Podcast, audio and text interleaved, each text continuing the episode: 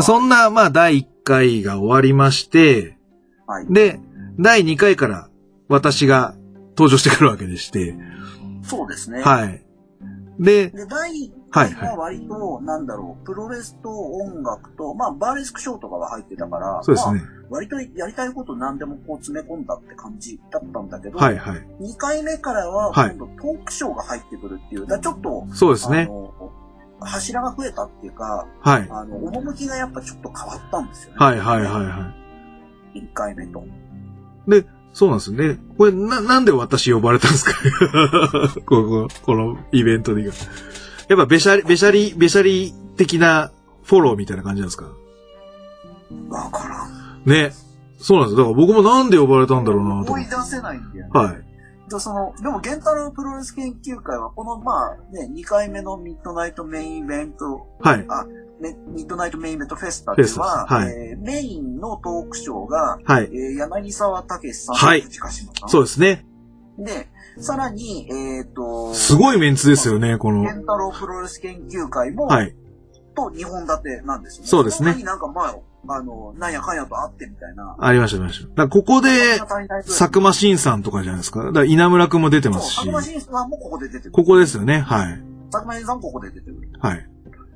いう形なので、だいぶですね、こう、三つ濃い内容の、まイベントだったなと密を重ねたみたいなイベントですはいで、そうなんですよ。その、第一部が、その、柳沢武さんとプチマ、プチカシマさんのトークショーという形で、はい。あのーちょうどあの、1964年のジャイアント馬場を出したあたりそうですね。で、注注が出て一月ぐらいの頃にやっそうですね、注目されてましたよね。で、はい。発売イベント、あの、初戦、えー、初戦に行きましたよね、あの、神保町の方の。行きましたね。はい。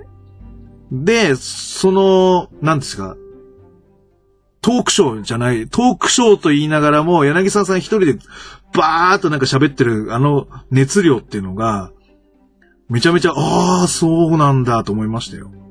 なので、この、なんかトークショーは絶対成功するなと思ってて、うんで、さらにあの、プチカシマさんも、ちょうど、教養としてのプロレスっていう本が。出たばっかりで、論客二人がどう話をするのかっていうのは、うん結構、その、本場というか、プロのイベントでもない空間だったかなという印象ですね。うん。はい。確かに、これはすごいあ、で、これおぼな、覚えてます？このトークショーの。ああ、もうこれはね、はい割とあここで話されたことはね、本当明確に覚えてます、はいはいはいはい。そうなんですよね。隣にいて脳が焼けるぐらいの感じで聞いてますからね、こそうなんですよ。で、ものすごい熱量だったと思うんですよ。れ。うん。ああ、なんか、そう。で、な、なんて言うんだろうな。あの、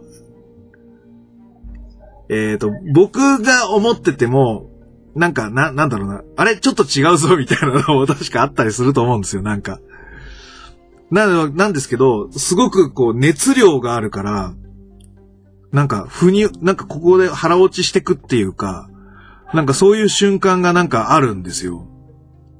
やっぱ熱量って大事だなって思ったのが僕この、なんかイベントではすごく感じたことですね。うん。だこれもね、まあ、柳沢さんは基本的にやっぱファクトを積み上げて、はいあの、論を組み立てていく人なので、はい。あの、自分が調べてきたことに関しては、要は絶対の自信があるんですよ。はい。はいそ。れを元に喋ってるから、やっぱりその、なんとか、その熱というか、揺るぎのなさみたいなことが、やっぱり、なんていうのかな、すごい迫力になってるんだと思うんですよそうですねそれは、なんていうか、まあ、言ったら、その、まあ、我々が言うところのストロングスタイルみたいなもので、はい。あの、要は、まあ、1000回スクワットをするのと同じような感じとか、はいその100回、1000回リストを取る練習をするのと同じような感じで、あの、文献を漁り、えー聞くべき人に話を聞いて、はい。えーなんていうか、こう、事実というもはいののこう像を浮かび上がらせていくみたいなことをまあやってるからってことなんだと思うんですよ。はい。そうですよね。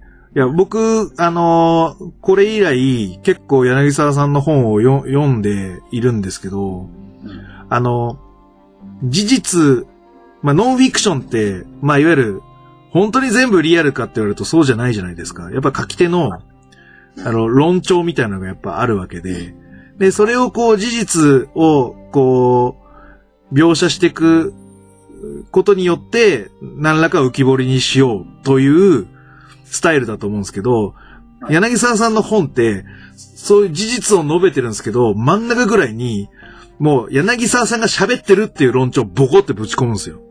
はい。もう、あの、あの、ジャイアント馬場さんの本で印象的だったら、もう、あの、前世紀は過ぎているとか。めっちゃ主張、え、真ん中なのにめっちゃ主張ボコ入ったみたいな、すごいじゃないですか。ええー、みたいな。ああいう、こう、過激な、なんかこうファ、クトの中に、真ん中になんか主張をボコって入れちゃうとこが結構賛否が分かれるとこなのかなと思ったり。まあ、それがやっぱり最もなんていうか、火花が大きく散ら、散れたのはやっぱりね、あの、1980年の UWF。ですよね。で、この、このイベントの時にね、あの、次回作は何ですかっていう時に、実はこっち方面を書いてますっていうのを言ってたんですよね。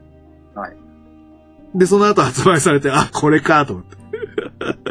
っていう話でしたんで。で、あれもまあその後ね、あの、今度は、あの、徳光先生のね、はい。路線っていうね。そうそうそうそうそうそうそうそう。なんで、徳光さんもこの後出てきますからね。はい。そう、そのバトルも面白かったし、ということと、はい。あのー、いろんな物議を醸し出すね、柳沢さんっていうのは非常に面白かったなと思ってます。はい、はいあの、ね、だからまあね、このイベントも、あの、ロフトプラスワンでやってたらね、もっと入ったと思うんだよね。そうそうそうそうそう。だからそれがその B ウェーブですよね、その歌舞伎町。B ウェーブ。はい。で、やあれはね、はい。うん。あの、器、入れる器を、今にして、あの、はっきり言うのであれば、入れる器は間違ってたかな。はいはい。なんで、プロレスファンのアンテナに引っかかんなかったんですよね、このイベント。はい。こう、いや、今、今で柳沢武史プチカシマが出るイベントですみたいなったら多分めっちゃ入りますよ。しかも、ロフトプラスワンであれば。入りますよ、余裕で。なんだけど、はい。そう。まあ、あのー、ミッドナイトメインイベントはやっぱり b ウェブから始まったもんだから、はい。やるべきっていう考えもあるし、はい。はい、まあ、あのーそんなこんなもあって、まあそういう風になっているという、ね。はい、まあ本当こう来た人はね、みんな偉いと思うよね、本当ね。はい。そう、いや、すごいと思いますよ。友達、みんな友達なんだけどさ、って話ですよね。はい、そうです、そうです。あの、血の薄い恋ってのは別として、でもやっぱりもう、ここ来てるやつみんな友達だから、はい、本当にありがとうしか言えないのよ、ね。はい。本当ですね。はい。うんで、ありがたいよな。はい。本当ありがたい。で、ここで、あの、また一つ事件が起こるわけですよ。僕、鮮明に覚えてるのが、はい、その、イベント始まる前に、はい。あの、週刊女子スパから、ある記者が派遣されて、はい。インタビューをしたいと。はい。なんで、あの、始まる前の空いてる時間で、インタビューをしてもいいですかっていうのが来たんだよと、編集さんがおっしゃってて、はい。で、あの、そのインタビュアーが呼ばれて、で、あのー、このイベントブースのところで、鹿島さんと柳沢さんが、こう、プロレスのことについて喋るわけですよ。はい。で、僕はあの、プロレス研究会の資料の準備があったんで、ノートパソコンでカタカタやってたら、あの、ものすごい過激な言葉がバンバン飛び交うんですね。なんか、君、あの、あれだろ、プロレス知らないと教えてあげるよ、みたいな。プロレス、あれなんだよ、とかって話をバンバン言い出してて、うわー、過激なこと言ってんなーと思って、で、えっ、ー、と、後日その女子スパが出たタイミングで、炎上したじゃないですか、これ。はい。しましたね。なので、あの、その時の、あの、えー、炎上した記者、尾崎麦子さん。の、初めてのプロレス取材の現場に僕いたっていうね。あの、まあね。ものすごい。まあそれはね、誇っていいと思います。はい。あの、得意点にいたなって思いますね。得意点ですね。はい、言いましたね。はい。あの、プロレス業界の変わり者が結構集まったイベントかなというのもあります。はい。そうですね。はい、まあ、本当に、あの、願わくば本当うちじゃなければよかった そうですか。あの、その一件もあって、こう、はい、またね、俺の中では、記憶をこう、なんつうのかな、記憶にもやがかかったような気分になるとはいはいはいはい。イベントでもありますからね。はいはい、そうです、ね。じゃあ次の話、こう、ゲンタロウプロレスキーガーの話をね。そうですね。はい。第2部が、あのー、私、春田交換プロレプレゼンツのゲンタロウプロレス研究会になります。はい。で、多分ですね、あの、とりあえず藤井で、なんか丸投げするからなんかやってよっていうオファーの仕方だったと思います。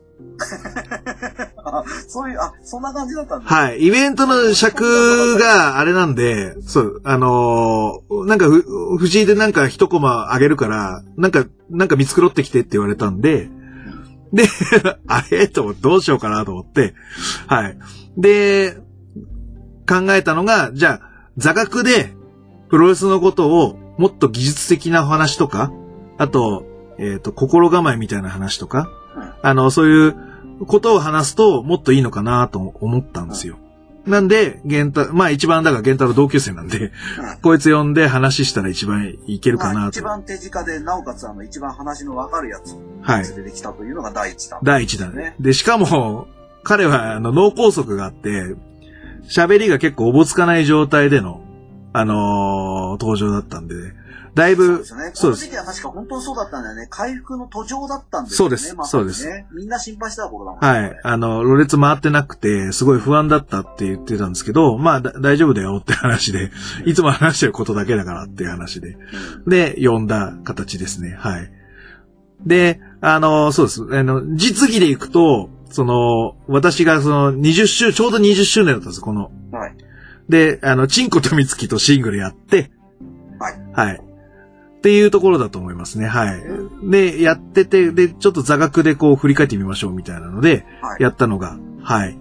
あのー、その20周年で確かに実技編は一回やってるそうみたい、そうですね。はい。それで、あのー、えっ、とですね、あのー、だ、第一というか第ゼロか。第ゼロで、あの、ロックアップをやってて、そこにはですね、大谷ジョージもロックアップ出てたんじゃないかな。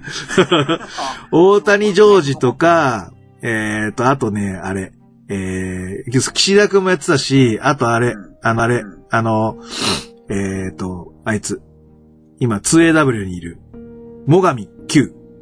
ああ、はい。もいたと思う。うんうんうん。はい。この辺が、こう、実技のやつで確かやってたと思いますね。はい。そうそうそうそう。そんなのをやって、で、その、こう、こういうロックアップなんだよとか、はい、そういう話をした後の、まあ、ほんと座学でもう一回振り返ってみましょうみたいなやつで。はい。で、あの、これもすごく印象的だったのが、その、普段僕と玄太郎が喋ってることが、実は周りの人から来ると新鮮なんだっていうことがちょっとよくわかりました。その、まずそのコントロール、コントロールすんだ、コントロールってよく私と玄太郎言ってるんですけど、そのコントロールの意味をあんまり分かってない方が結構多かったなっていうのが、現実上ですね。で、あの、チェーンレスリングとかも、その、レスラーが言ってる場合があるんですね。WWE とかだと。あと外人の選手だとチェーンレスリングをするとかしないとか。じゃなくて、我々からするとチェーンレスリングは決めきれないから、相手に取られたりするから、結果、見る人が見るとチェーンレスリングに見えるだけで、やる人が言うべきじゃないよねっていう話は昔からしてて。で、なんかそれを普通に喋ってたら、ああ、そうなんだ、みたいな話だったりとかで、結構、あのー、新鮮でした。はい。あと、同じ話の中で、えっ、ー、と、丸め込みっていう言葉は結構使わないんですよ、僕と玄太郎って。あの、抑え込みっていう風に表現してるんですああ、なるほどね。なんか、ま、まあ、くるっと丸めるから丸め込みっていう表現が定着してると思うんですけど、やってるレスラーからすると、あくまでスリーカウント取りに行ってるんで、スモールパッケージでも抑え込んでるわけだけなんで、なんで僕は抑え込みっていう表現にしてるんですね。その、最後の、こう、なんかこう、回転指固めとかなんだの抑え込みの攻防にっていうのを言い方をしてるんですけど、あの、周りのみんなは結構丸め込みになってるので、ああ、そうなんだ。やっぱそういうのは違うんだな、視点とを変えるとっていうのがすごく印象的だったなと思ってます。はい。なので、このコントロールの話は、またちょっと 別でしてもいいかなと思うぐらい 長い話なんで、はい。こういうのがあったりとか、ね。まあこの、この時もね、結局半分ぐらいしかね、あの、はい、途上の中でできなかったです7項目あって、3、4ぐらいですね、はい、できたのは。はい。ね、もう一回まただからちょっと、あのね、改めて、はい。やりたいですよね、ねそうですね。はい。ね。で、なぜか、ルーテーズと互角に戦えるレスラーみたいな そういうのがあって、あのー、これ僕と玄太郎が2010年にシングルやったんですよ。はい。で、えっ、ー、と、打ち合わせをしようと。いうことで、あのー、エビスコ酒場に行って、はい。で、あのー、まあ、試合の話をしようかと思って、うん、エビスコ酒場に行くわけですね。うん、で、あのじゃあなんかちょっと試合の話しようかなと思ったら、藤井、ルーテーズは見たかっていう。え、何？ルルーテーズ？あ、み、み、見てるよ。み、いや、見てるじゃない。こ、この試合見たか？あの試合見たかって聞いてくるんです。あいつは YouTube で、あの、ルーテーズを見てて、これは本当に素晴らしいみたいな話になって、で、二人でこう YouTube、YouTube というか、まあ、ルーテーズの話で一日終わるんです。で、えっ、ー、と、次会うわけじゃないですか。またじゃあ、ちょっと打ち合わせしようかという話で会いに行って。で、えっ、ー、と、今度は、僕の方から、あの、ドリーファンクジュニアのここがいいんだ、みたいな話になって。で、ああ、そうか、ドリーファンクのこうか。これか。あーっていうので、あの、打ち合わせ全部、あの ルーテーズとあのドリーファンクジュニアの話で終わったっていうね。あの、で、そのまま試合をしたっていう話がありまして なんで、な、な、何しに来たんだろうみたいな感じで、あの、二人でっていう、そんな記憶があるぐらいなんですけど、あの、この中で出てきたそのルーテーズはどんだけ強いんだっていうのをこう力説するんですね、玄太郎が。だから、えっ、ー、と、じゃあ僕がルーテーズと互角に戦えるレスラーを並べるんで、判断してくれと。いうので、何人か並べた感じですね。はい。はい。これはダニー・ホッチと、これはシュート部門で。で、ヒール部門で言うとミスター元っていう。うん。で、この人気部門だとゴージャス・ジョージ。はい。はい。で、えっ、ー、と、ゲンタロウはアンドレ・ザ・ジャイアントが、うん。あの、ルーテーズとは互角に戦えるんじゃないかと。いうところで、この、ロシモフ時代だと思うんですけどね。はい。あの、ゲンタロウが言ってたのは、はい。動けるところの。動けるアンドレ。動けるアンドレの時ですね。はい。これもうちょっと YouTube のリンクが取れちゃったのがあるんですけど、はい。はい。そういう話をしたりとか。はい。あと、その、ここ、ここだけ言ってるのは、太郎対バートン。バード ン、バードン、バードンの、えー、話をしますっていうのが、結構引きが良かったんで、はい。これはまあみんなで分かりやすかったのかもしれない。そうですね。あの、太郎が負けちゃうんですね。あの、うん、話の中で行くと。うん、で、えっ、ー、と、まあその、次、また、出てきた時に、か、まあなんか勝つんだと。いわゆるウルトラマンは1話完結がほとんどだったのに、この2話か3話ぐらい続くんですよね、これ確か。これはなんかそうなんだ、あの、なんか出てきたウルトラ兄弟が次々と、はい。なんかそうですね、四角っていうか門番みたいなやつが次々と倒されてって、そうですね。最後に誰が止めるかみたいな話になるはい。あれなんですよね。はい。で、これあの、ブロックレスナーとかに当てはめると結構そういう分かりやすいみたいな感じですよね。そうですね。いわゆるだから外、プロレスの中における外的論みたいなことを、まあ、はい、あの、ここに、こう、その良きお手本として、はい、えー、太郎対バードンを、まあ、ここで、例に出してきたという、ね、そうですね。1話完結ではなくて、まあ、あのー、エースだったり、あのー、トップのレスラーが負けても、まあ、うん、何かを見せていくんだと。うん、で、あの、どちらかというと、プロレスっていうのは立ち上がる姿を見せる物語であって、まあ、そういう、まあ、シチュエーション、その勝ったり負けたりの中で立ち上がる姿をどう見せるんだっていうところが一番ポイントなんだと。これをウルトラマンで教わったっていう話をゲンタロしてましたね。はい。はい。で、そんな感じで、そうです。はい。で、これバットガイさんの笑ってはいけないプロレス世界の車窓から。はい。まあね、ありがたいですよね。ありがたいですね。はい。長く、長く本当に付き合ってくれてありがたいですよね。はい。これもあの、リンクがあるので、はい。あれ、ライガーさん海外インタビュー、あ、これこんなあったんだ。ああ、なんか、これはきっと見せきれなかったやつとかじゃないのかな。ですかね。そうです。あの、あと、コングコングね。あの、はいはい、はい。ね、はい。これは良かったですね。すぐ、あの、フリーダムス呼べって言いましたもん、俺。ね。玄太郎には。今も、どっかで活躍してるんですか、コングコングって。まあでも、やってるのかな？でもね。俺もその後は追ってないからわからないですけどね。あの、TNA に行ったぐらいまではなんか、ちょっとなんか聞いたような気がするんですけど、日本には来なかったですね、なんか。うん。っていう話の部分とか、まあいろいろあるので、ここはまたリンク貼っとくので見てくださいっていう形ですね。見ていただきましょう。はい。で、えっ、ー、と、さい、最後はそう、佐久間慎さんが出て、プロレス。ね、ま あ、でも、主役はマリリンか。マリリンに会いたいスペシャルか。はい。まあ、ここは、どっちかってあれですかね。これマリリンの丸投げ企画だから。はいはいはいはいはいはいはい。なるほどね。中村。佐久間慎さん呼べたのはね、本当よかった、ね。よかったですよね。はい。うん。またね、佐久間慎さんがね、本当にあの、なんですかね、あの、筋が通ったっていうか、はい、変わった人でね、はい、あの、この後に、なんか、あの、まあ、まあ仲、仲も良くなったし、はい、みんなで、あの、ご飯でも食べに行きましょうみたいな話になったんですよ。はい、あの、後々ね。あの、そしたら、はい、いや、でもね、僕は、あの、申し訳ない。残念ながら行けないんです。はいはいはいはい。なんでですか？それは、はい。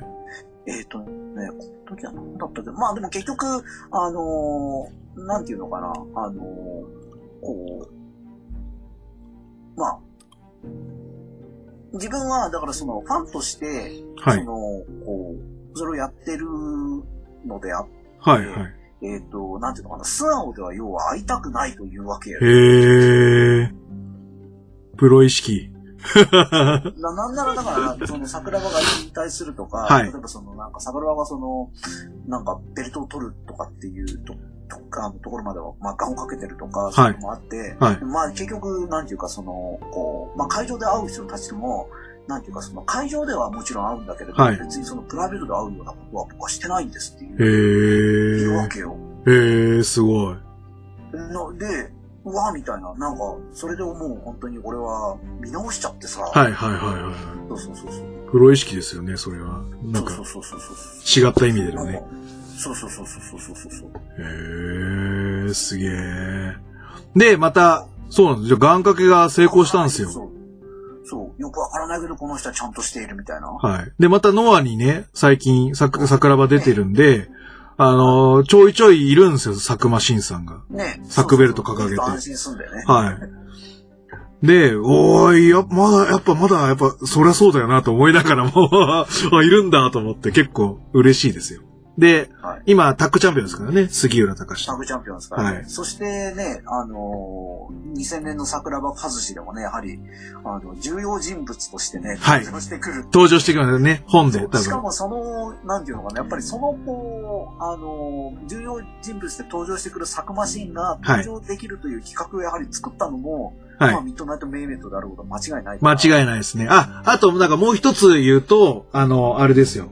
私と変ンさんで行くと、あの、2011年の棚橋博と中村晋介に、はい。あの、出てますからね。登場してますからね。はい。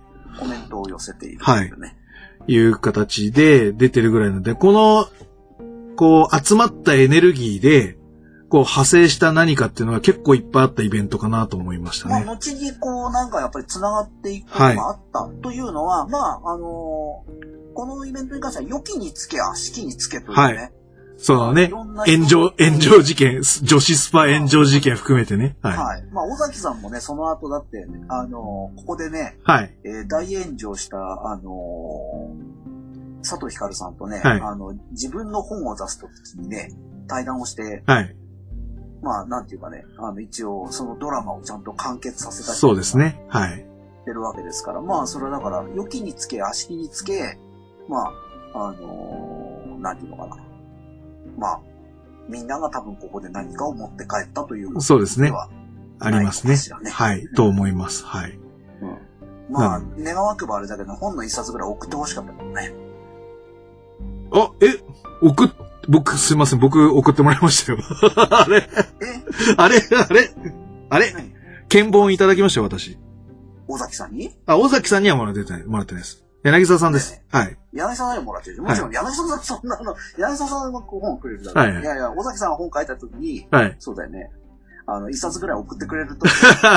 いやいやいや。まあ、多分嫌いなんだと思うね。いや、トラウマで。いや、僕、あの、あれですよ、あの、鈴木秀樹さんのキャッチセミナーの時に、あの、お会いしましたけど、別にそんなことはないと思いますよ。はい。単純に、あの、あれだったと、か、関わ、そこ、そこの関わりではなかったってだけだと思いますよ。はい。はい。ということで、はい。あのー、いやいや、まあ、俺はその後、あの、あれだからね、あの、呼び出してめちゃくちゃ叱り飛ばしたから。あ、そうなんですか。それはダメですよ。嫌われますよ。あんな、あ、僕だ、それ一言言っていいですか？僕、これ。はい。あれは、あの、尾崎さんは何にも悪くないじゃないですか。あれは、プロレス村の、えっ、ー、と、ことを忖度してよ、さ、してくれよっていう佐藤光がダメなんじゃないですか。あんなん噛みつくんだったら柳沢拓司に噛みつけばいいだけじゃないですか。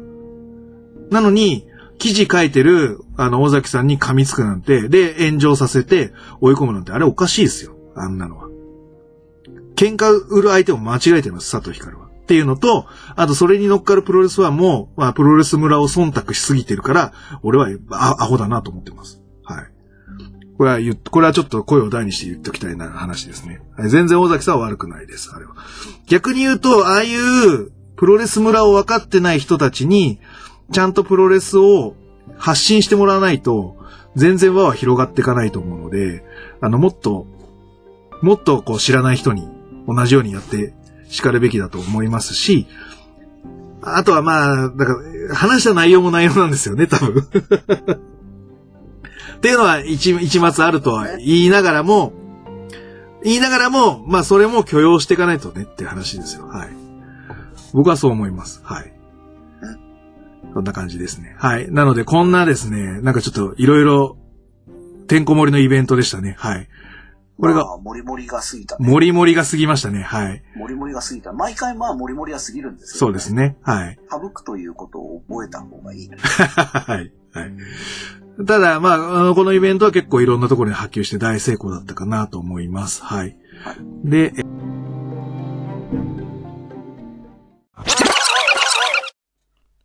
はい。えー、やっと第2回が終わった あたりで、ここで一旦また締めさせていただきたいと思います。どうでしたか？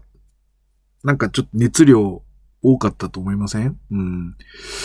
やっぱ磁場が結構、うん、良かったなと思ってはいるイベントでしたので、はい、あのー、もうちょっとね、あの、世に出てほしいなと思ってます。いろんな、変な意味で世に出てるんですけど、はい。いい意味で世に出てほしいなと思ってるイベントでございます。はい。えー、そんな形で、えー、今回は締めたいと思います。グレート富士のコブラクラッチでは質問感想をお待ちしております。グレート富士の質問箱や Twitter、DM などどしどし送ってくださいね。そして、ヘンチンさんの、えー、告知でございます。えー、11月28日土曜日の夜、えー、大阪南波ベニツルにて、えー、狂崎サンダードーム配信型サンダーリプス、えー、プロレス格闘技楽曲 DJ のイベントを開催、えー、に参加されるそうです。えー、主催はブリティッシュバタードッグさんです。はい。えー、なので、えー、関西方面の方で気になる方いらっしゃいましたら、ぜひお足を運んでいただければと思います。はい。えー、それでは、えー、今日はこの辺で終わりたいと思います。あ、はい。また気に入っていただけましたら、サブスクリプションの登録、または定期購読のボタンを押してくださいね。ということで、それでは全国3000万人のプロレスファンの皆様、ごきげんよう、さようなら。